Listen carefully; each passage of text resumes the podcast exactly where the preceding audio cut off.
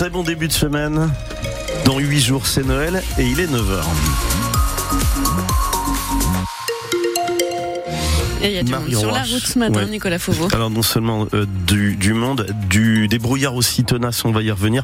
Côté trafic, les principaux ralentissements, tout d'abord sur la fin de l'autoroute A10, ça, ça coince d'Embarès et la Grave. En plus, vous passez le pont de la Dordogne avec beaucoup de brouillard sur ce secteur. Faites attention à la tête de bouchon juste avant Embarès et la Grave et ralentissement ensuite jusqu'à la Rocade. La fin de la N89 entre Libourne et Bordeaux, entre Montussan et Artigues.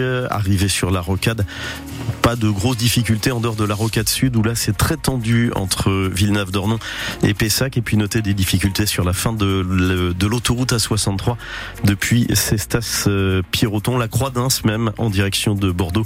Il y a 10 à 12 kilomètres de trafic en accordéon.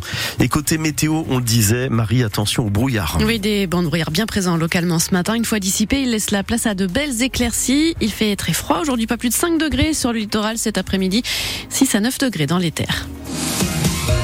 Procès de l'insoutenable s'ouvre aujourd'hui à Bordeaux. Celui d'une assistante maternelle de Talence. Elle comparaît devant la cour criminelle départementale de la Gironde, soupçonnée de maltraitance sur un enfant qu'elle gardait. Le 30 mai 2017, un couple apprend que son petit garçon de 6 mois et demi est dans le coma.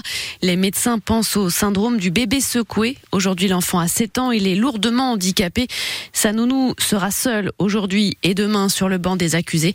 La famille aurait pourtant aimé y voir également la mairie de Talence, Laetitia Eveline. Oui, et c'est avec ces mots que le père du petit garçon résume la situation. On nous a jetés dans la gueule du loup, c'est criminel. Parce que selon la famille, quand on les a appelés pour leur annoncer qu'une place était disponible, on a omis de leur dire la raison. Des parents avaient retiré leur fille après des violences répétées et divers signalements.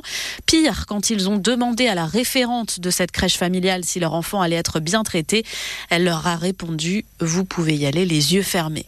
Mais ni la mairie de Talence, ni cette supérieure hiérarchique ne seront jugés. Aujourd'hui, leur procès se jouera au civil lorsqu'il sera question des dommages et intérêts. En attendant, les parents attendent qu'on leur explique ce qui s'est passé et comment, jusqu'ici, l'assistante maternelle a toujours nié avoir secoué le bébé. Mais quand on demande au papa s'il éprouve de la colère, il répond simplement non. Je ne peux pas haïr ce qui n'est pas humain. Et pour moi, cette femme n'est pas humaine. Et l'avocate de l'assistante maternelle n'a pas donné suite à nos demandes d'interview. Une femme de 80 ans est morte dans l'incendie de sa maison hier après-midi à Marancin, dans le nord du département, à la frontière avec euh, la Charente-Maritime. Selon Sud-Ouest, son corps a été découvert à l'étage de sa maison, en partie détruite par les flammes. Son mari, âgé de 86 ans, a pu être évacué à temps. Il a été transporté à l'hôpital de Libourne. L'enquête se poursuit après l'accident mortel qui s'est produit tôt hier matin sur la rocade Cette jeune femme fauchée par une voiture à hauteur de Gradignan. Il était environ 5h40 du matin. On ignore encore pourquoi elle se trouvait là à pied. La vigilance orange au cru est toujours en vigueur sur la Charente-Maritime. Le pic a été atteint hier après-midi avec 6 mètres 09 pour le fleuve Charente.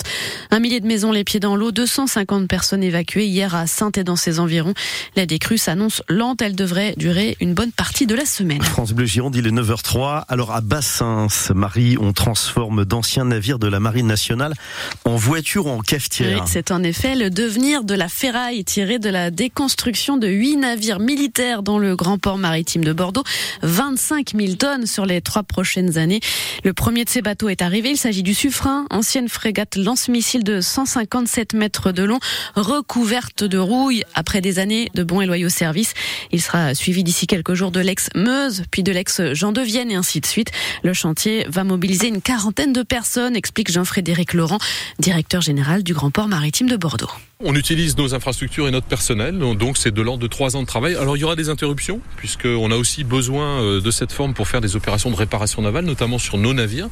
Donc il y aura quelques périodes où on utilisera la forme pour d'autres opérations, mais ça va s'étaler sur trois ans. Notre première activité, c'est d'être un port de commerce, donc de traiter l'importation et l'exportation des marchandises, mais c'est une activité euh, industrielle et, en termes d'emploi et en termes d'animation du réseau de sous-traitants et des compétences locales qui est très importante. C'est ce qui nous permet de maintenir en état ces infrastructures et le niveau de service. Le Grand Port Maritime de Bordeaux est un établissement public. On se doit de fournir un certain niveau de service euh, aux opérateurs de la construction, de l'exploitation du navire, voire de la déconstruction. Et ça rentre aussi dans notre politique d'économie circulaire, puisque l'ensemble de cette ferraille sera recyclé. 98% du suffrain sera ainsi recyclé, c'est à lire sur francebleu.fr. C'est le jour J pour la commission mixte paritaire sur le projet de loi asile et immigration porté par le gouvernement. Elle se réunit à huis clos à partir de 17h avec pour objectif de se mettre d'accord sur une version de compromis de ce texte rejeté la semaine dernière à l'Assemblée nationale avant même le début des débats. Les tractations avec les républicains se sont poursuivies hier, mais à ce stade, on ne peut pas parler d'accord, estimé dans la soirée le patron des LR, Éric Ciotti. 7 Français sur 10 trouvent acceptable de faire goûter de l'alcool aux mineurs pendant les fêtes de fin d'année. Un problème de santé publique, selon le porte-parole de la Ligue contre le cancer qui a commandé ce sondage.